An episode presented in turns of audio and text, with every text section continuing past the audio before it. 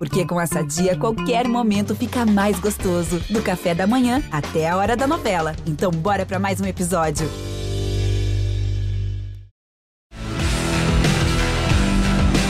Na ponta dos dedos!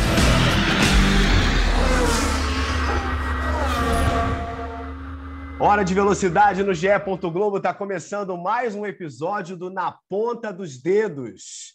Fim de ano está chegando reta final nas principais categorias pelo mundo, reta final na Fórmula 1, reta final na estoque, muitas emoções nesse fim de semana, as emoções mais na estoque do que na Fórmula 1, vamos combinar, né? Até porque o Grande Prêmio do Catar não foi nada animado, mas modificou bastante a tabela de classificação, porque nesse momento a diferença entre Hamilton e Verstappen é menor, agora de oito pontos, faltando duas provas para terminar. Apresentando meus parceiros nessa edição do Na Ponta dos Dedos, primeiro nosso sócio proprietário, pai da Amanda. Pode soltar a vinheta. Rafael Lopes.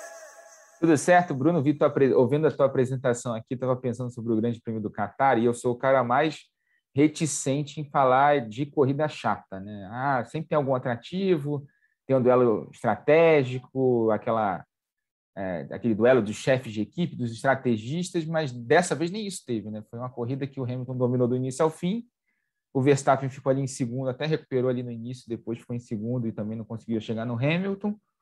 Então foi uma corrida realmente daquelas meio monótonas, assim. A gente não estava muito acostumado a ver isso nessa temporada. O campeonato está equilibrado, está apertado. E lá em Santa Cruz do Sul, a Stock Car pegou fogo três candidatos ao título para decisão em Interlagos no dia 12 de dezembro. Vai ser bem legal esse final da Stock Car também. Aliás, a Fórmula 1 e a Stock Car terminando no mesmo dia, no, no dia 12 de dezembro, Abu Dhabi na Fórmula 1 e Interlagos na, na Stock Car. Luciano Burti com a gente também nessa edição. Burti, a gente já tinha vivenciado a experiência lá no Catar com a MotoGP. E pela primeira vez com a Fórmula 1, tivemos também o retorno da Stock a Santa Cruz do Sul, com o público, que faz muita diferença lá também, com os apaixonados por, por churrasco, como o Rafa lembrou. Três pilotos na estoque com chance de título e essa diferença diminuída pelo Hamilton em relação ao Verstappen, mas, lembrando, faltando duas provas agora, Burt, nós teremos Arábia Saudita e depois Abu Dhabi. Arábia Saudita, uma novidade. Pela primeira vez nessa temporada, acho muito difícil que isso aconteça, mas pela primeira vez, matematicamente, o Verstappen vai ter chance de conquistar o título antecipadamente. Tudo bem, Burt? Fala, Bruno. Fala, Rafa. É um prazer estar aqui com vocês. Vamos lá. É, vou começar até pelo comentário do Rafa. É o seguinte: é, é, no Qatar a corrida foi chata porque o Hamilton passeou. E a grande verdade é: se o Hamilton largasse na pole como deveria ter largado aqui no Brasil, a corrida seria tão chata quanto, porque ele ia assumir, ele ia abrir meia pista de todo mundo o que ajudou foi, foi a série de punições que ele recebeu. Por isso que o GP, o GP São Paulo ficou tão emocionante, porque foi um Hamilton vindo lá de trás. Então, isso é sinal que o favorito nas duas próximas provas é o Hamilton, né? Tá com o melhor carro na mão, é o Hamilton, então é, Verstappen que se cuide. Eu te entendo, Bruno, que realmente, né, faltando duas corridas, com a diferença na pontuação, mesmo que o Verstappen tivesse só é, dois pontos talvez, de vantagens. Se bem que não, né? Daria. Enfim, dá... são oito pontos, na verdade. Ele, ele realmente tem como acabar com essa conta aí, é, dependendo do resultado. Mas isso a gente também já estava esperando. Ao mesmo tempo, a batata está assando para o Verstappen e para a RBR. Então, eles que se cuidem. Você falou também da Stock Car, muito legal ver o público presente lá em Santa Cruz, realmente faz toda a diferença para todos da Stock, né? para todo mundo que está participando do evento, mesmo para quem está aqui transmitindo, é legal de ver o público lá vibrando. É, pena somente Santa Cruz aquela questão do asfalto, que a gente vai comentar, um asfalto extremamente desgastado, que acaba é, tornando a corrida muito mais uma corrida de sobrevivência do que uma corrida de desempenho, ou uma corrida que você tem lá, por exemplo, o Ricardo Maurício, né, que foi prejudicado na primeira bateria, largando lá praticamente de último e mais uma vez vencendo por conta do asfalto, que né, você tendo vantagem de pneus novos no carro, você muda o jogo completamente. Mas legal, e muito legal também da Stock tá indo para a última etapa aí com. São dois, na verdade, estão na briga direta, mas, ué, enquanto a matemática existe e o Thiago Camilo tem lá uma chance também por conta de um ponto, tá valendo, então vamos acompanhar essa etapa de perto, porque vai ser bem legal. Impressionante, porque começa essa última etapa com o Thiago Camilo na sétima posição, né? Ele ganha uma das provas e, nesse momento, é o terceiro colocado com chances matemáticas. É bem verdade, como lembrou o Burt, as chances são remotas, mas enquanto houver a matemática à sua disposição, você tem que acreditar, tem que confiar. E o Thiago Camilo também chega como um candidato ao título mais uma vez na última etapa da Stock. A gente vai começar o papo com a Fórmula 1. Já trouxe aqui alguns tópicos, naturalmente focando nessa disputa entre os dois primeiros colocados, mas é impossível, acho, né, Rafa, começar um papo sobre um GP como esse, um GP que, como a gente já lembrou, não teve muitas emoções, mas teve um retorno de um cara muito especial ao pódio, né? Fernando Alonso, depois de muitos anos, 2014 foi a última vez que ele havia subido ao pódio, ainda como piloto da Ferrari. Depois de um fim de semana que a Alpine se mostrou forte como um todo, né? Porque o Ocon também andou muito bem, eles já tinham andado bem na classificação, conseguiram também um bom ritmo de prova. E o Alonso terminando em terceiro, Rafa. Foi o grande personagem do fim de semana, sem dúvida alguma. Ele já tinha largado em terceiro por causa das punições ao, ao Verstappen e ao Bottas ali, por ignorar bandeiras amarelas, uma confusão ali é, na última volta é, do classificatório. Né? O Gasly acabou tendo um problema na asa dianteira, encostou ali no, na reta, aí mostraram bandeira amarela, tiraram bandeira amarela, mostraram de novo, aí foram dupla para dupla amarela, uma confusão e a FIA resolveu punir o Verstappen por ter ignorado as dupla, a dupla amarela, e aí perdeu cinco posições, e depois o Bottas por ter ignorado apenas uma amarela, né? no momento que ele passou só tinha uma bandeira amarela, três posições, então o Alonso subiu para terceiro, mas foi uma corrida muito inteligente do Alonso, estava vendo uns trechos da corrida dele na câmera on-board, que a gente tem acesso ao rádio, é, com, com o engenheiro dele, e lá pelo meio da corrida, quando ele decide fazer ir para a tática de apenas uma parada, ele, ele, ele fala para o engenheiro: Cara, eu estou vendo aqui, eu acho que o Pérez está indo para. vai para o pit stop para tentar a volta mais rápida. Então eu vou ficar na pista, porque eu tenho alguma chance de chegar ali e pegar o pódio. E aí o engenheiro falou: beleza, então vamos nessa tática. E eles confiaram no Alonso Uh, ele ainda deu a sorte ali no finalzinho de ter o virtual safety car pelo carro do Latifi, né?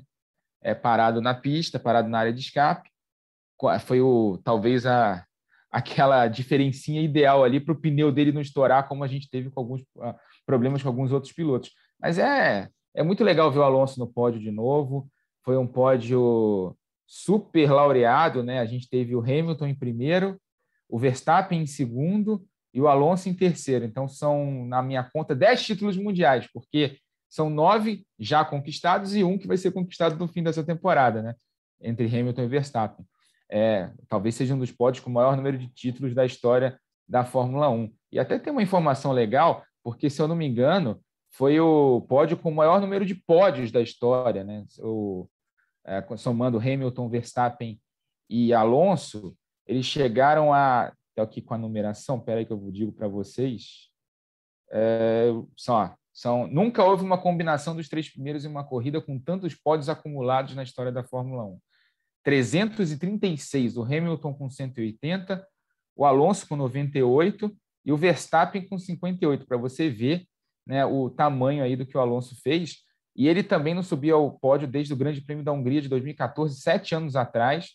147 corridas de intervalo e o Alonso participou de 105 dessas 147. Quer dizer, é, é o maior intervalo entre dois pódios de um piloto da história da Fórmula 1. O Alonso voltando, né? O pessoal no início do ano falava que ele não ia, ah, não vai conseguir fazer nada, ah, tá velho, ah, tá isso, ah, tá aquilo. E o Alonso, ao longo dessa temporada inteira, tem mostrado que é um bic... não, ninguém é bicampeão do mundo à toa, tá, faz... tá tendo um desempenho espetacular. E esse pódio aí no Qatar meio que coroou a temporada dele, que foi uma temporada irrepreensível. Você sabe, Burt, estava aqui pensando nesse resultado do Alonso. Que bom que esse resultado veio também nessa reta final de campeonato, porque sempre traz uma expectativa muito boa para o que pode acontecer no ano que vem. E aí eu falo em relação à Alpine como um todo. Apesar de que nós teremos uma virada de chave muito importante na Fórmula 1, regulamento diferente, carro novo, a gente ainda não consegue fazer um prognóstico muito exato do que pode acontecer em 2022 por conta de todas essas mudanças. Mas que bom que a Alpine se mostrou competitiva nessa reta final do campeonato. Lembrando que o Ocon, tudo bem, aquele GP foi caótico, mas o Ocon venceu uma prova esse ano, venceu a prova da Hungria. Enfim, de qualquer maneira, Burt, além desse resultado do Alonso, por ser o Alonso, por ser um bicampeão mundial e tudo que ele representa, mas acho que é muito legal a gente ver no final de um campeonato uma equipe que não necessariamente está ali sempre brigando pelos pódios, que ela consiga ser competitiva e que ela entre também, quem sabe, no ano que vem, numa condição melhor para brigar de uma forma mais competitiva, que não seja por vitórias, mas por pódios, que se apresente ali com uma terceira força, talvez. Como é que você viu todo esse fim de semana da Alpine? Bruno, muito legal, mas a gente tem que lembrar o seguinte, né? A Alpine, na verdade, é uma montadora, né? A Renault, na verdade, por trás, ela tem que estar ali entre as quatro o tempo todo. Ela não pode estar disputando, por exemplo, com a McLaren ou até com a com a desculpa com a eu ia falar Racing Point, Alpha Tauri, Alpha Tauri. Alpha Tauri, é, é, exatamente. Não pode estar disputando com a Alpha Tauri. A gente viu o Gasly, tudo bem que teve aquela questão de punição, largando em segundo mas o Gasly tem andado mais do que os carros da Alpine. Então, assim, na verdade, eu concordo com você que bom que eles estão indo para esse caminho, mas a obrigação é, eles têm que estar o tempo todo brigando com Mercedes, RBR, Ferrari e eles. São os quatro que realmente têm a obrigação de estar ali na frente. É, duas coisas do que vocês falaram que eu né, dou minha opinião. Eu acho o seguinte, o seguinte, Bruno, e eu espero que eu esteja enganado, tá? Não estou falando isso aqui cravando porque eu estou com a razão.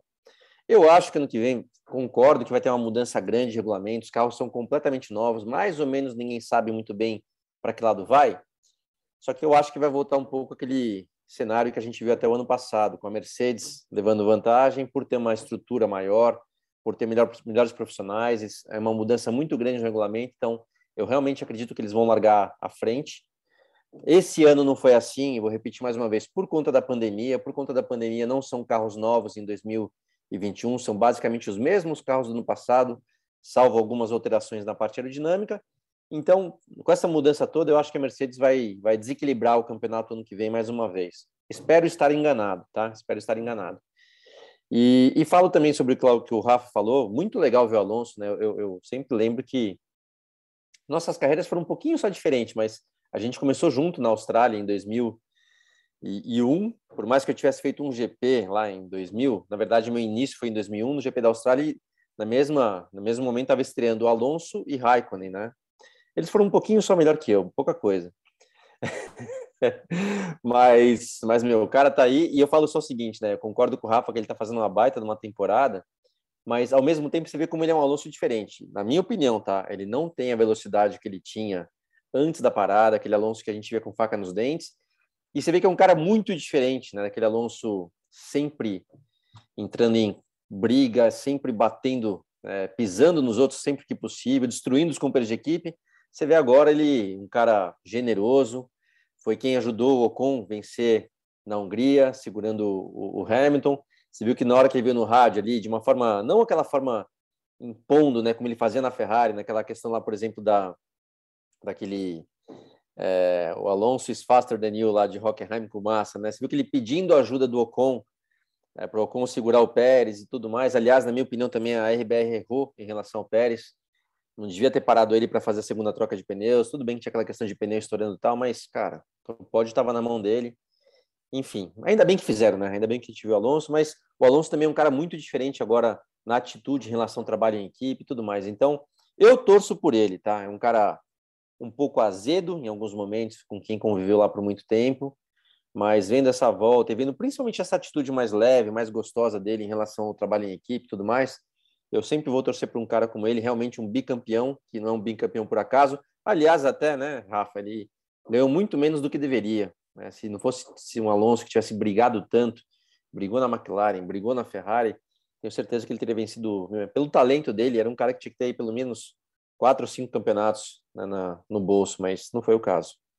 E, Luciano, a minha impressão é que o tempo que ele passou fora da Fórmula 1, correndo de Mundial de Endurance, fazendo Dakar, correu 500 milhas de Indianápolis e por aí vai, deu uma maciada nele, ele viu um pouquinho do resto do mundo ali, e acho que agora ele voltou também, claro, tem a questão da grana, né? A Renault, tá, a Renault Alpine está né, pagando uma grana grande para ele estar tá correndo, né, ser o líder ali da equipe, mas ele acho que ele meio que voltou também com um pouco de gratidão, né? Tipo, foi a primeira equipe que deu chance para ele, os dois primeiros títulos do Mundial foram com ele. Então ele voltou meio que para tentar liderar esse processo da Alpine, que apenas, né, Renault, né, que era apenas ali uma equipe de meio de pelotão, não conseguia dar o salto para ser uma das quatro grandes, para no ano que vem, de repente, quem sabe, ser uma das quatro grandes e corresponder ao investimento que a Renault e a Alpine fazem nessa, nessa equipe. Rafa e Burti, vocês já falaram um pouco sobre o Pérez, a situação do Pérez na prova, até trazendo um pouco da disputa de equipes, né? Porque o GP acabou sendo um pouco favorável à Red Bull nesse ponto já que o Bottas não conseguiu completar a prova. Mais uma vez, né, Rafa? O Bottas sofrendo com essa história de furo de pneu. Na hora me veio a lembrança lá do Azerbaijão, 2018. Claro que naquela circunstância ele estava vencendo a prova, né? Ele teria tudo para vencer.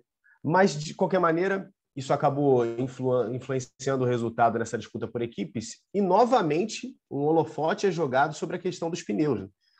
Os pneus foram protagonistas mais uma vez no fim de semana e talvez pela prova não ter sido movimentada, isso fica ainda mais forte, mais evidente. Né? A Pirelli já, inclusive, já se pronunciou sobre isso, vai fazer uma investigação sobre o que pode ter acontecido de fato para que tantos pilotos tivessem tantos problemas com os pneus lá no Catar.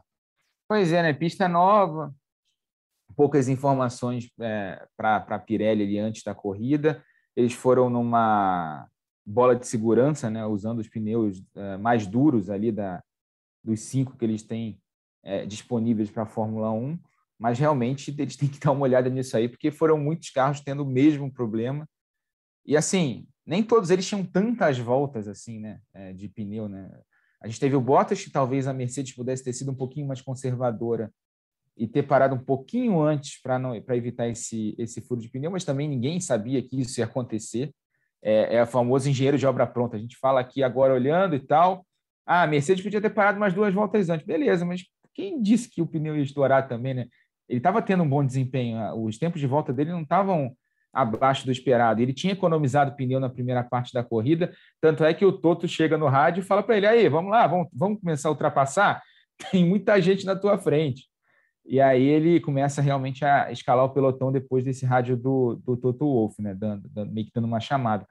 Mas assim, é, o Bottas não está dando muita sorte esse ano, né? Mesmo nas corridas que ele está bem, acho que a única exceção foi a corrida que ele ganhou lá na Turquia, mas uh, ele não tem dado sorte. Teve aquele problema lá em Mônaco, que ele também estava bem na corrida, ia fazer um pódio, e aí a porca do pneu dianteiro direito empacou ali na roda. Tiveram que levar o carro para a fábrica para tirar o pneu lá, a roda do, do lugar, porque não saía de jeito nenhum, espanou a, a porca lá com a, com a, com a ferramenta. É, o Bottas não tá, no Bottas além de não estar tá numa das melhores fases dele, ele melhorou depois da segunda metade do ano, principalmente depois que ele recebeu a notícia de que ia para a Alfa Romeo e que não estava mais na Mercedes, né, que foi confirmada a notícia. Ele deu uma melhorada, o desempenho dele cresceu, você vê que ele está andando ali sempre entre os primeiros, é, de novo, fazendo bons tempos nos treinos, marcando pole position mas assim, ele realmente não é um ano de sorte para o Valtteri Bottas. Ainda assim, ele, dá, ele, tem um desempenho ainda melhor do que o do Sérgio Pérez. Né? O Sérgio Pérez é, tem tido uma boa segunda metade de temporada, apanhou um pouquinho ali no início para se adaptar ao carro, mas tem sido regular, mas em termos de segundo piloto, se a gente comparar desempenho, o Bottas ainda está melhor do que o Pérez, tanto é que a Mercedes continua na frente no Mundial de Construtores, e eu acho que com esse fim de temporada e com o que a gente tem visto na pista, né, a Mercedes tende a ganhar mais uma vez o Mundial de Construtores. Assim, é, em termos de desempenho de equipe, a Mercedes foi brilhante na questão da, da gestão dos motores, né? Quando no sábado chega a notícia de que a Mercedes estava usando o motor da Turquia no carro do Hamilton e não o motor de Interlagos, foi um choque para todo mundo, né? Pô, como assim ele está com essa vantagem toda e o motor não é aquele canhão que eles botaram em Interlagos novinho, zero quilômetro? Eles foram inteligentes, usaram da Turquia, eles corrigiram o problema de vazamento que tinha lá quando usavam os mapas mais agressivos de, de motor, e agora colocaram, resolveram da Turquia, funcionou, ele ganhou o Grande Prêmio do Qatar com até uma certa folga, e agora guardou esse canhão, entre aspas, de Interlagos para a Arábia Saudita, que é uma pista rápida, apesar de ser um circuito de rua, e para Abu Dhabi, decisão do campeonato. Motor de novinho, fresquinho, com apenas uma corrida, quer dizer, o Hamilton vai nas melhores condições para a reta final, assim como o Bottas também, que trocou o motor recentemente também, trocou até duas vezes o motor, resolveram os problemas e você vê que o desempenho do Bottas, principalmente nas classificações, melhorou bastante. Burt, a gente falou aqui sobre a situação da pista no Catar, que a gente já tinha vivenciado a experiência com a MotoGP e pela primeira vez com a Fórmula 1. E sabe como esses países do Oriente Médio colocam grana para trazer esse tipo de evento? Uh, eventos, às vezes, com pouquíssimo público, ou com um público que recebe, inclusive, para assistir, né? Uh, e nem sempre a gente tem grandes provas. Pensando agora no futuro próximo, Burt, e estava aqui recordando também que esse ano nós tivemos o retorno de Zandvoort. Lá também não tivemos uma prova muito animada, mas de qualquer maneira que foi uma prova mais interessante do ponto de vista estratégico, né? Ela ela jogou à luz a possibilidade de mudanças de posição por conta de estratégias, mesmo que a gente não tenha tido também grandes emoções na pista. Como é que você vê essa pista para um futuro próximo da Fórmula 1? naturalmente com toda a dificuldade de se avaliar qualquer tipo de coisa nesse cenário de mudança que a gente tem muito próximo para 2022. Mas você olhou esse GP mais para uma situação circunstancial do momento de cada equipe, condições de carro, ou você acha que a pista mesmo talvez não case tanto com o que é a Fórmula 1 hoje? Bruno, acho que foi circunstancial, sim. Você vê que a pista, vou te falar, quem, quem levou a melhor foi, foi, foram os 20 pilotos ali que estavam dentro do carro. Porque para pilotar, cara, curva de baixa, é, é, vou te falar que é um pouco chato, tá? Porque você freia muito forte, o carro tende a desequilibrar, geralmente sai de frente no meio de curva, falta tração na saída. É um desafio técnico que faz parte de né, competição, mas, pô, quando você vai para uma pista que praticamente não tem uma curva de baixa, que você carrega velocidade, você vê até na. Eu vi na, o Hamilton mesmo, que apareceu uma imagem melhor. Ele nem tentava segurar o pescoço em algumas curvas, ele soltava a cabeça, porque é tanta força G que o pescoço não dá conta, né? Eles têm, por mais que tenham um baita preparo físico, o pescoço vai embora. Então, aquilo é um prazer para o piloto, cara. Você manter a velocidade sempre alta, não ter aquela coisa, entre aspas, chata de ficar desacelerando demais e tendo que reacelerar. É, mas para quem está de fora, é uma pista que não oferece grandes pontos de ultrapassagem. Até vou dizer que aquela a reta, né, e o uso da asa móvel foi até melhor do que o esperado. As equipes esperavam menos ultrapassagens, menos chance de ultrapassar por conta dessa alta velocidade média que impede o carro que vem atrás de manter uma distância.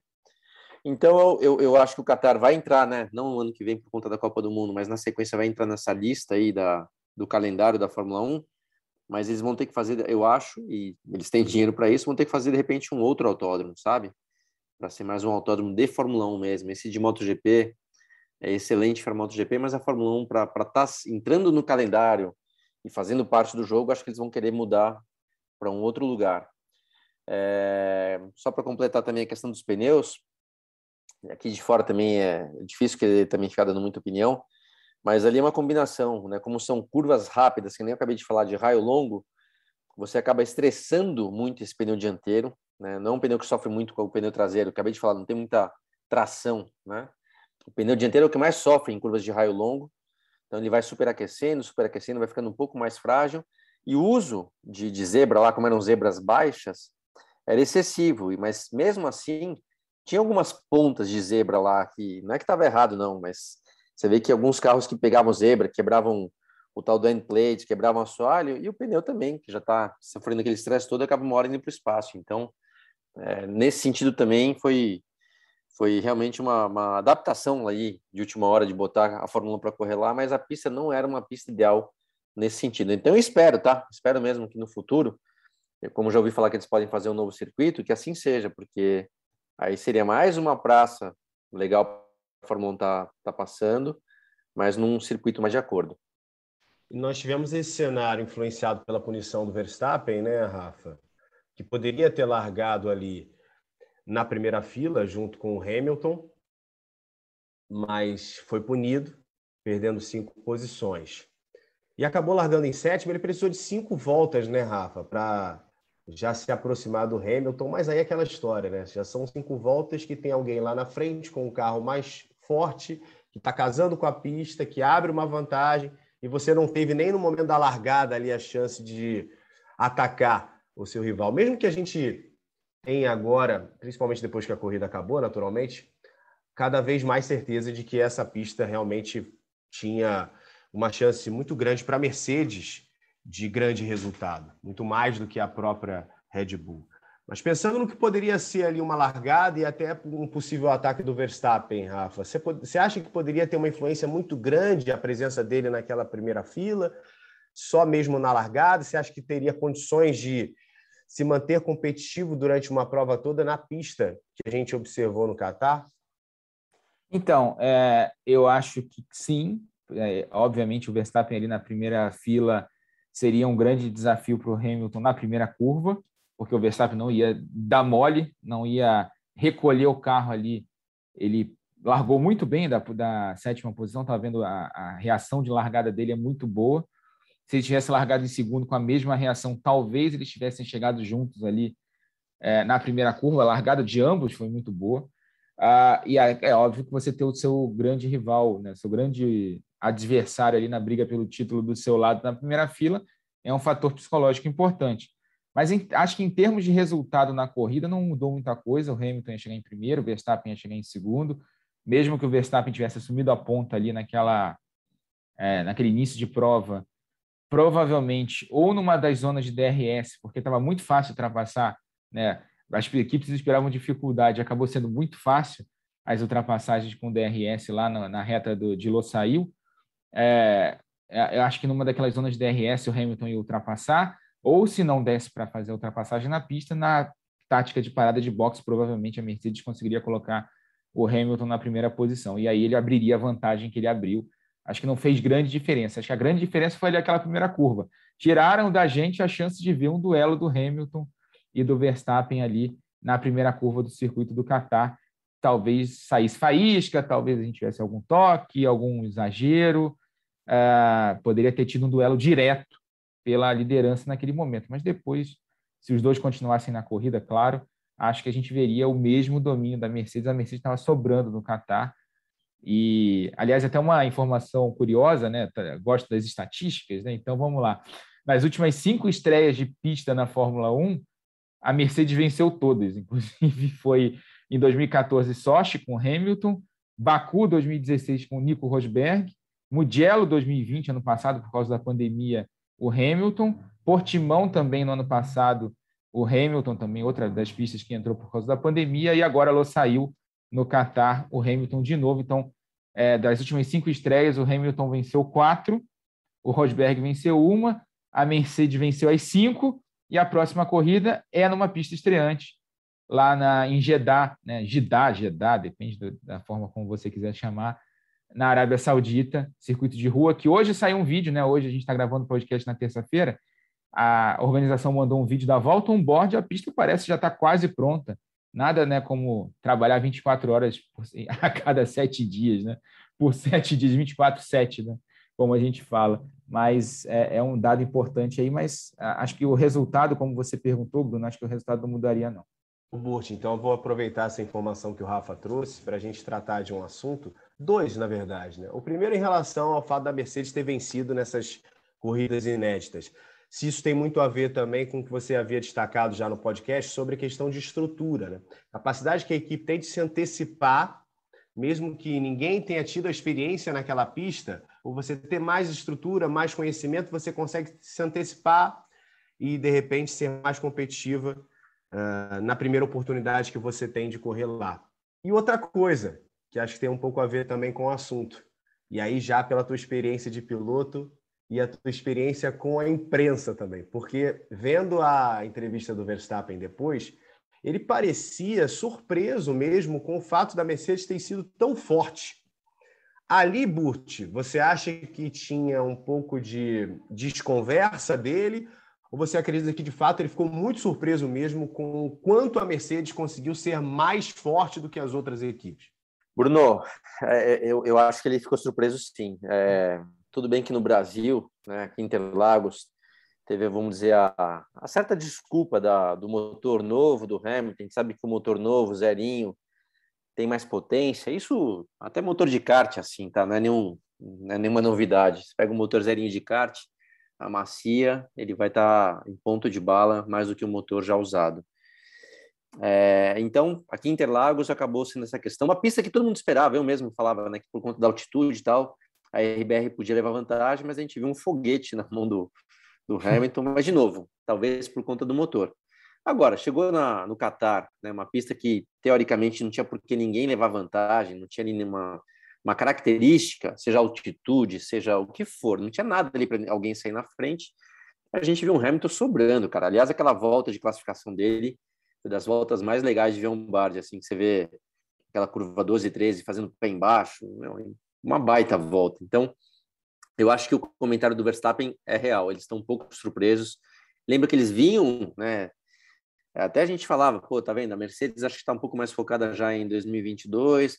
A RBR está fazendo de tudo e mais um pouco para vencer esse ano, que sabe que se não vencer agora, talvez demore para ter outra chance.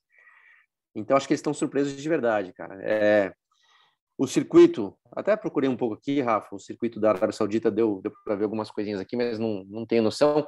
Eu vou apostar que, de repente, a RBR pode, quem sabe, conseguir alguma coisa por ser um circuito de rua. Tudo bem que tem uma reta muito longa, a gente sabe que o carro da RBR não é um carro é, muito rápido de reta por conta da alta pressão aerodinâmica que tem, mas eu consigo assim apostar que a RBR pode levar alguma vantagem. Porque se não levar, aí vão para Abu Dhabi, meu amigo, aí sim, a gente já falou bastante aqui que até o Verstappen venceu no passado, mas foi uma corrida totalmente atípica.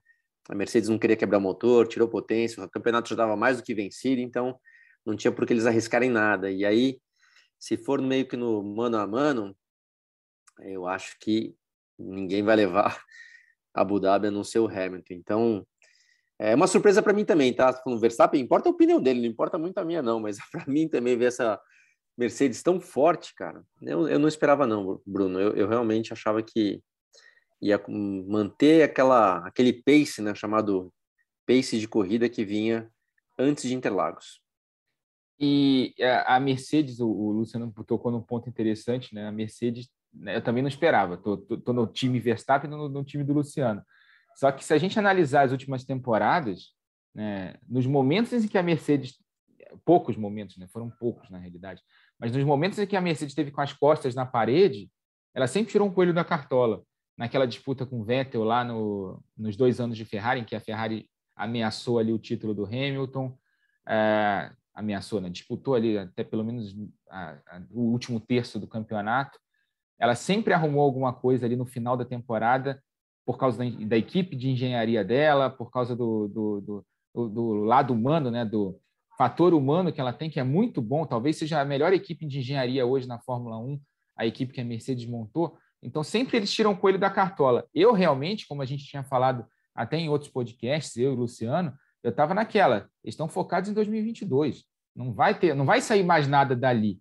E aí, quando a gente menos espera, eles tiram o coelho da cartola de novo e vão para essas últimas duas etapas como favoritos, né? Porque a Mercedes, apesar de estar atrás no campeonato, o Hamilton é o vice-líder nesse momento, ela lidera até o Mundial de Construtores com uma folga pequena, mas é, é, é o momento de Hamilton e da Mercedes. Sabe aquele. É, o Burt vai, vai entender a metáfora. Sabe aquela, aquele centroavante que é provocado, sabe? Que joga melhor quando é provocado? Então, provocaram tanto o Hamilton no Grande Prêmio do Brasil, negócio de punição, polêmica fora da pista, por aí ele falou: tá bom, agora eu vou mostrar porque que eu sou o Hamilton e pronto, vou lá e vou ganhar essa, esse campeonato na força do ódio. E tá cada vez mais com um desempenho absurdo. A volta de classificação dele é, é, é, é tinha que ser exibida depois das 10 horas da noite, né? Porque é, é pornográfica de tão boa que é, né? É, é sensacional aquela volta. E, a, e, e pro, pelo outro lado, só para a gente dar aqui o que o Bruno falou lá no início do podcast, o Verstappen realmente tem chance de, de garantir o título na Arábia Saudita se ele ganhar e fizer a melhor volta e o Hamilton chegar abaixo da sexta posição. É, se ele ganhar e o Hamilton chegar abaixo de sétimo, e aí os outros, as, as outras duas combinações, o, o Verstappen segundo com a melhor volta, o Hamilton de décimo para baixo, ou segundo e o Hamilton não marcar ponto, são essas as combinações de título para o Verstappen lá na Arábia Saudita. Acho praticamente impossível disso acontecer. E aí, Burt, até pensando no que o Rafa acabou de destacar sobre o cenário que a gente já tem para a Arábia Saudita, pensando em um possível título antecipado do Verstappen, é mais difícil imaginar as posições do Hamilton, né? Não, não é difícil imaginar uma vitória para o Verstappen, até mesmo uma vitória com, com volta rápida. Agora, dificilmente isso vai acontecer, esse título vai vir antecipado, justamente pensando nas posições que o Hamilton precisa terminar essa prova para que o Verstappen possa comemorar mais cedo. Bruno, aquele negócio de automobilismo, a gente sabe que né, as corridas só acabam na, na bandeirada, não tem como a gente prever muita coisa e problemas podem acontecer. Em situação normal, é, não tem chance, em termos de desempenho do Hamilton, não levar essa decisão para Abu Dhabi. A gente vê, independentemente da posição que eles largam, isso a gente está vibrando com um campeonato muito legal de Fórmula 1 pela disputa entre Hamilton e Verstappen, mas a grande verdade é, eles podem largar onde eles quiserem, na hora que você vê os caras estão lá na frente os dois. Então é sempre é primeiro e segundo para cá ou primeiro e segundo para lá. Dificilmente alguém está entrando no meio deles, né? Pérez não tem conseguido, o próprio Bottas não tem conseguido, então são os dois, salvo né, algum problema é, para um ou para outro, esse é o resultado do GP da, da, Arábia Saudita. Só não sei te falar a ordem, mas que é primeiro e segundo, pode ter certeza que em condições normais é isso que vai acontecer. É, até falando em vitórias do Hamilton, tem uma coisa também que eu vi interessante. Você confirma, Rafa, você que é o cara dos números, o cara consegue né, fazer tudo o que ele já fez em termos de números e agora, só para dar aquela equilibrada boa, ele tem 102 vitórias e 102 pole positions, para não ficar nada né, vence mais ou é mais rápido, não. O cara faz os dois né, ao mesmo tempo, tá igualzinho lá na, na, na número, nesse número né, incrível acima de 100 marcas de, de vitórias e pole position. Então, enfim, é, eu acho, acho assim, de novo, nada acontecendo, a decisão vai para Abu Dhabi e aí, volto a repetir, o Verstappen que dê conta aí de fazer alguma coisa boa na Arábia Saudita para chegar lá com uma vantagem na pontuação, porque se chegar na, em Abu Dhabi com sete pontos, né, ou menos, eu não sei como é que vai ser em relação ao número de vitórias, mas se de repente o Hamilton vencer com o Verstappen em segundo, o Hamilton, se o Hamilton vencer com o Verstappen em segundo e o Hamilton for campeão, por essa diferença, acho que a chance é grande de acabar assim. Então é muito importante para a RBR é, de ter um resultado acima do esperado na Arábia Saudita e, de novo, depender aí, cara, uma coisa que não é fácil, né? Mas que o Pérez, de repente, também consiga tirar algum coelho da cartola para, quem sabe, se a RBR for um pouco melhor nessa pista, uma pista de rua, que aliás, Rafa, vi também um pouco aqui, vi algumas matérias a respeito, os caras falando, matéria de, de quatro dias atrás, falou, ó, tá longe de acabar essa pista, assim, então estão soltando vídeo e tal, mas o negócio está muito atrasado. E um pouco aquele lá que eu falei também, brinquei, já que parece um pouco as corridas de estocar em Salvador ou em Ribeirão Preto, que chegava lá o negócio todo meio solto, né? A gente sabe muito bem, no final tem corrida, tá? Mas daquele jeitão. E é. E vamos ver se o Pérez consegue, de repente, entrar nessa briga, mas eu acho muito difícil. Ainda mais, ainda mais com o dinheiro que a Arábia Saudita está colocando na Fórmula 1, né? Vai ter corrida de qualquer jeito. De é, um jeito. pouquinho diferente também de Salvador e Ribeirão Preto, mas concordo que, que deve ser uma graninha que ajuda um pouco. E só para completar aquela tua informação, é isso mesmo, 102 para os dois, né? 102 vitórias e poles. Ah, e uma curiosidade legal é que ele passou o Brasil, né? Em número de vitórias, né? O Brasil tem 101, somada Senna, Piquet, Emerson, Rubinho, Felipe e o Patti, né? São 101 vitórias. O Hamilton tem 102. E se ele fosse um país, Burt, ele seria o terceiro no ranking. Ele perderia apenas para a Grã-Bretanha, né, com 306 Sim. vitórias. E se a gente descontar as vitórias do Hamilton, seriam 204. Ele tem um terço das vitórias da Grã-Bretanha. Um terço. Olha o absurdo. Uhum. E a Alemanha com 179 em segundo e o Hamilton em terceiro ali com 102. É absurdo. O que o Hamilton está fazendo sim. na carreira é absurdo. Falando em Arábia Saudita, toda vez que você passa ali na frente do posto de gasolina e vê que a gasolina está a R$ reais o litro, saiba que enquanto você chora, tem um shake sorrindo em algum lugar. E certamente esse shake Mas, apaixonado por velocidade vai com certeza botar uma grana poderosa sempre na Fórmula 1. Diga, Bruno. Ô, ô, Bruno, mas também quando a gente vai para o litoral e cai na água também, a gente faz uma inveja lascada neles, viu? Então. cada um, cada um na... A vida tem que ser assim, né, Bosch? Não pode é... ser tudo para um lado nem tudo para o outro. Né? Exatamente. Ai, ai, sensacional. Galera, fechando o assunto Fórmula 1, vamos tratar da Stock. A Stock viveu agora nesse fim de semana a sua penúltima etapa da temporada lá em Santa Cruz do Sul, como a gente falou no início, com a volta do público, sempre participando bastante. E nós tivemos as vitórias do Thiago Camilo, do Ricardo Maurício. Até antes, para falar do campeonato em si, legal destacar que o Thiago agora está apenas uma vitória do Kaká, né? Entre os pilotos em atividade na Stock, os pilotos mais vitoriosos. De fato, fazendo história o Thiago Camilo na Stock desde 2003, né? um dos pilotos mais longevos dessa categoria tão competitiva. Ele vence a primeira prova, o Ricardo Maurício vence a segunda e Rafa Mantida a liderança do Gabriel Casagrande, vai de fato para a última prova do ano como líder. 25 pontos de vantagem em relação ao Daniel Serra. Só ele, o Daniel e o Thiago, por uma questão matemática, tem chances aí de título nessa última etapa Interlagos, que vai distribuir 56 pontos. E agora, nesse momento, a diferença de 25 entre os líderes do campeonato, Rafa. É, exatamente, né? É um campeonato que o que está muito equilibrado, mas o Gabriel Casagrande está com ele na mão, né? Ele fez uma temporada muito regular, né?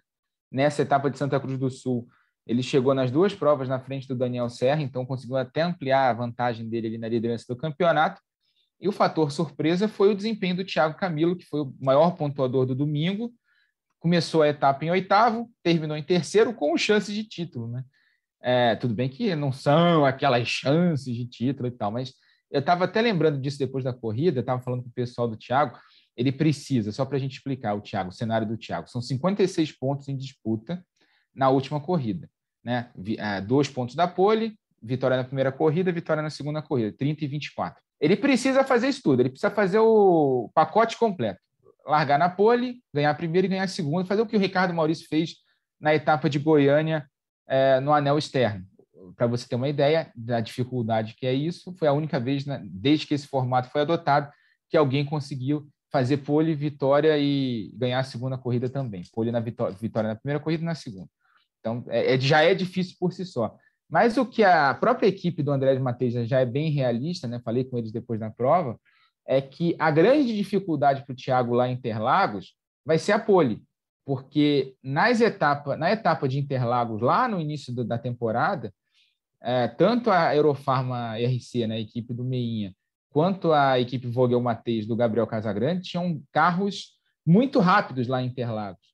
E agora não tem lastro, né? Então, se a gente viu o Gabriel fazer o que ele fez com 30 quilos de lastro naquele Q2 lá em, em, Santa Cruz do Sul, com meio segundo de vantagem sobre o resto do pelotão, imagina isso em Interlagos. Então, eles já estão meio que realistas ali, né? sabe que a, o grande, a grande dificuldade para o Thiago nesse fim de semana vai ser conseguir a pole position. Mas eu também até falei disso na transmissão, né? Uh, o Thiago já chegou nas decisões do campeonato. A gente brinca que é o campeão sem título, é o cara que merece conquistar um título. A gente fala isso toda a transmissão. E ele já chegou em decisões precisando eh, apenas completar a prova, é, liderando a corrida, faltando cinco voltas e quebra o câmbio, com tudo a favor dele. E dessa vez ele chega com tudo contra. Vai que acontece uma conjunção astral, tudo dá certo e ele ganha esse título com tudo contra, né? é aquela história da volta por cima, jornada do herói. Não acredito, é muito difícil, mesmo a equipe está sendo realista, mesmo ele é bastante realista, foi muito realista na entrevista depois da corrida, mas é, é possível. Se, e se tem uma chancezinha, se tem uma faíscazinha de esperança, vai atrás que de repente acontece, né? Vai que Serrinha e o Gabriel batem, ficam fora, abre o caminho para ele. É, tudo pode acontecer em corrida de automobilismo, mas o campeonato, sem dúvida alguma, está na mão do Gabriel, que foi o grande piloto da temporada até agora, piloto mais regular. Mas, de novo, não dá para descartar a equipe do Meinha, não dá para descartar a RC, não dá para descartar um tricampeão como o Daniel Serra. Eles vão chegar muito fortes em Interlagos e vai ser uma disputa bem legal. Nós teremos, Burt, ou um tetracampeão da Stock, no caso do Daniel Serra, se vencer o campeonato, ou teremos um campeão inédito, um deles, um jovem de 26 anos, em ascensão ainda, o Gabriel cada vez mais competitivo e tem reforçado aqui durante essa temporada que tem sido diferente para ele por estar nessa posição de liderança já há algum tempo, chega com uma vantagem expressiva de 25 pontos, num cenário em que você só tem a possibilidade de conquistar no máximo 56, e também um piloto muito experiente, o Thiago, como destacou o Rafa, o Thiago está sempre brigando, mas o título ainda não veio. Ele chega para essa disputa numa posição diferente, como ele chegou tantas vezes, inclusive contra o Daniel Serra, que durante alguns anos eles acabaram polarizando essa disputa ali no final, no último ano com o título do Ricardo Maurício. Como é que você vê esse final para Stock? tendo apenas Interlagos pela frente e também com uma estrutura de fim de semana de última prova diferente. Né? A gente viveu nos últimos anos a Stock adotando aquela corrida única com pontuação dobrada. Muita gente às vezes participava da prova, mesmo sem participar da temporada, porque ali estava todo mundo olhando, era a final, era uma prova só, enfim. Como é que você tem visto esse cenário com todos esses componentes, Burt?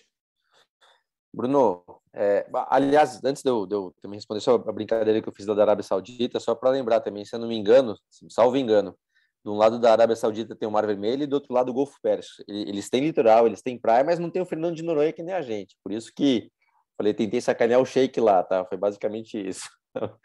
mas, cara, eu, eu concordo é, com, na verdade, o que o Rafa trouxe da equipe Mateis. Acho que vai ser difícil o, o, o Thiago conseguir a pole. É, os dois carros do, do Meinha, né, do RC, Daniel Serra e Ricardo Maurício, sem lastro, vão ser muito rápidos Interlagos. E o Casagrande está muito rápido. Então, eu sou um dos caras que torce para o Thiago Camilo vencer um campeonato. É, um, você vê a numeração de vitórias, de pole position, não tem, não faz, não faz sentido ele não ser um campeão da Stock. Mas eu acho que vai ter que ficar para o próximo ano. Ele mesmo já está muito animado, falando que ele está muito feliz de estar tá acabando 2021 assim, porque 2022 começa logo em fevereiro e ele quer, ele está achando que ele pode já começar muito bem o campeonato. Eu concordo com ele, sim. É, enquanto a matemática ajuda, você tem que acreditar, mas eu acho assim a chance realmente mínima e a gente deve ter essa noção, essa, na verdade, informação na classificação de sábado mesmo que é, de repente o Thiago não vai conquistar pole. Um, acho que esse formato é o mais justo também para a final da Stock Car aquela pontuação dobrada não é uma coisa real, né? Tecnicamente falando, foi uma maneira do promotor da categoria, por seus interesses e por suas obrigações, trazer a decisão do campeonato para a última etapa, né? Para que não permitisse que fosse de repente um campeão, é, um campeão conquistando o campeonato, na verdade na penúltima etapa e chegava aqui para aquela última etapa do ano, televisão em cima, patrocinadores em cima, de repente, pô, vamos lá só para cumprir tabela. Então, era uma maneira de atender seus, seus interesses, mas tecnicamente não fazia muito sentido. O ano passado mesmo, que aliás foi super merecido, o Ricardo Maurício não tinha feito um, tinha tido problemas em etapas, tal, ele estava ali em desvantagem na pontuação, chegou lá, fez a pole position, até lembro que na verdade no Q2 ele não foi tão bem, quase não passou para o Q3, foi lá, passou para o Q3, conseguiu ajustar a calibragem, pouca coisa que mexeu, o carro mudou, foi lá, fez a pole, ganhou a corrida e foi campeão. Né? Então, tecnicamente, não era o jeito mais correto de ser, apesar de todo o mérito do Ricardo ter vencido no passado. Eu acho que agora, né, já com a pontuação, com os descartes, até se não me engano, Rafa, o, na verdade, o segundo, a segunda corrida de Santa Cruz também não fez diferença para o Daniel, né? ele chegou várias posições atrás do, do Casagrande, mas como ele tinha na, no descarte uma vantagem, ele acabou utilizando o crédito que ele tinha, né? Depois você comenta sobre isso. Mas chegando agora com essa questão de descarte, que é um pouco chato também, é, já, já computado, sem lastro, né? O lastro de sucesso aí, esse baita peso que você acaba desequilibrando o grid. E indo para real, que vence o melhor, eu acho que é o jeito mais legal da gente ver um campeão. É, concordo também que o Casagrande é o favorito. Acho que quem merece esse ano pelo campeonato que fez é, é o Casagrande, mas o Daniel é um baita piloto, tem experiência. Você vê que o Daniel ele corre pelo campeonato em Santa Cruz lá várias vezes na curva 2 ali, o pessoal botava por dentro, ele meu, nem tentava brigar muito, ele tirava o pé, deixava os caras passar, porque é um cara que corre pela pontuação, então se o Daniel levar também vai ser merecido. Vamos ver, vai ser legal, a disputa deve ser boa e né, a gente vai estar ligado desde a classificação, porque ali realmente pode se decidir já muita coisa. Aliás, e, aliás, aliás, a gente vai ter a cobe... É, não, fala, fala, Bruno, desculpa. Corta aí nesse não, trecho ia... e vai, vai você, vai você. Eu ia falar sobre a cobertura mesmo do Sport vai TV, lá, né? Vai. Fala você. Expectativa que a gente tenha, expectativa de que a gente tenha uma grande cobertura do Sport TV no dia 12 de dezembro, que é o dia da final, mas com o final de semana como um todo, trazendo a expectativa para essa decisão, né, Rafa, com um ingrediente diferente e ter um formato mais parecido com o que é um formato tradicional de uma etapa comum. Né? Até destacando o que o Burt tinha uh, comentado, antigamente a gente chegava às vezes com sete, dez pilotos na final com chances, porque na verdade eram chances matemáticas, né? mas na realidade quem tinha chance mesmo de conquistar título sempre são dois ou três ali que estão na frente. Ah, e para vender o evento é muito melhor que você tenha dois ou três candidatos ali que você consegue personificar né, quem está ali na disputa e tal. Claro que ter oito, nove é legal, né? mostra o equilíbrio da categoria, mas você consegue vender legal, legal as histórias do primeiro, do segundo e do terceiro ali, né? E até sobre a corrida, o que o Luciano falou foi isso mesmo, né? O, a, o resultado do Daniel não fez grande diferença. Para cenário de campeonato, estava pensando aqui em algumas possibilidades. É, o campeonato pode se resolver já na primeira corrida do dia. Se o Gabriel chegar na frente do Daniel, o campeonato acaba, porque na segunda prova a vitória vale apenas 24 pontos, a vantagem dele é de 25. Então, se o Gabriel chegar é, à frente do Daniel, o campeonato acaba na primeira corrida, o Gabriel é campeão antes da segunda prova do dia. Então, tem todos esses cenários, a gente, a gente vai ter que ficar com a calculadora na mão lá, Luciano, para poder ficar de olho nas chances de título. No sábado, por exemplo, pode acabar o, campeonato para o Thiago no Q1 ou no Q2, se ele, se ele não passar, se ele não avançar. Então, a gente tem que ficar muito de olho nessas, nesses cenários. Eu conversei com o Daniel, né? E o Daniel já teve na situação do Gabriel, né? Ele chegar na, na decisão do campeonato com uma vantagem mais ou menos de 25 pontos. Ele falava, cara, eu sei como é que ele tá, eu sei o que ele está sentindo. Eu já passei por isso, então eu sei como ele está encarando isso, eu sei a pressão que está nos ombros dele. Eu por agora estou indo como franco atirador, eu vou tranquilo, vou relaxado. O que vier tá bom. Então, é, vou jogar com isso. Então ele sabe exatamente o que o Gabriel está passando ele sabe estar é, tá numa posição relativamente confortável, né? Porque ele não precisa defender nada, não tem responsabilidade. Se vier o título, vai ser uma grande vitória, mas se não vier também, o favorito era o Gabriel ali, tinha, chega com uma vantagem grande. Então ele vai jogar com esse lado psicológico, ele sabe como o Gabriel está se sentindo, já esteve naquela posição e agora vai estar tá do lado inverso. Vai ser o franco atirador. Vai ser uma disputa legal. Eu acho que não termina na primeira corrida, não, até porque eu acho que o, o carro do Meinha e, os carro, e o carro da Vogel Mateis, né? que aliás é muito legal ver o Mauro Vogel de novo disputando um título, ver o André Mateis nessa associação, eles dois juntos disputando um título tão fortemente quanto com, com o Gabriel Casagrande. Mas eu acho que os dois carros vão estar rápidos, acho que eles vão meio que ser uma disputa ali meio mano a mano, mas vai depender muito de largada, de posição de largada, se alguém, se um deles der o azar de largar no meio do bolo já é mais complicado, a gente sabe a, a, o problema que é largar no meio do pelotão na Stock Car, né? muita gente disputando última etapa, última chance de você mostrar para o teu patrocinador ali né, uh, o teu brilho ali para renovar um contrato para o ano seguinte. Então, todo mundo tem coisa em jogo ali, mesmo que não seja é, posição de campeonato ou disputa de título. Todo mundo vai para a última etapa com alguma esperança de deixar aquela última impressão positiva para tentar um contrato mais legal, renovar um contrato para a próxima temporada. Então é, é, é uma situação complicada. Não são só eles que estão disputando coisas nessa, nessa última etapa do campeonato. Todo mundo vai querendo fazer alguma coisa nessa última corrida, nessas últimas duas corridas. Ô, Burt, para a gente fechar, você citou os descartes aqui, lembrando para a galera que não acompanhou muito de perto essa temporada da Stock, como a gente ainda está vivendo um período de pandemia, ainda bem que com os números bem mais baixos de casos e mortes, mas lá no início do campeonato se programou os quatro descartes de quatro corridas, né? É bom a gente lembrar, não são necessariamente quatro etapas, são quatro corridas, e na grande maioria das etapas a gente tem duas provas em cada uma delas. Em um dos fins de semana, por exemplo, do Velocitar, não o último, mas o que foi lá em junho, nós tivemos duas etapas no mesmo fim de semana. Então, se tivesse um piloto ali que tivesse testado positivo, ele perderia as quatro provas. Uma questão mais justa, se programou quatro descartes para essa temporada. Como é que você vê agora pensando no ano que vem, Burt? Se Deus quiser, teremos um cenário ainda melhor em relação à pandemia. Você acha que a possibilidade do descarte dentro do regulamento ela pode se manter? Ela pode continuar? Você acha justo que se mantenha esse tipo de regra? Se não forem quatro corridas, que sejam duas, enfim. Ou você não curte muito a ideia dos descartes e prefere como era antes? Bruno, eu, eu não curto muito, não. Eu, eu não gosto muito do descarte, acho que tem que ser ponto corrido. A gente vê até, mudando aqui, eu entendo um pouco do assunto, tá? Mas até em campeonatos de futebol, que também lembra, tinha pontuação, mas aí tinha uma semifinal e final, deixaram o Brasileirão aí ponto correndo, os pontos correndo soltos e tem tido equilíbrio, salvo esse ano, né? Que tem um time muito à frente, mas é, eu acho que tecnicamente funciona. Sempre vai ter alguém que vai ter um problema numa etapa, o outro vai ter um problema numa outra etapa.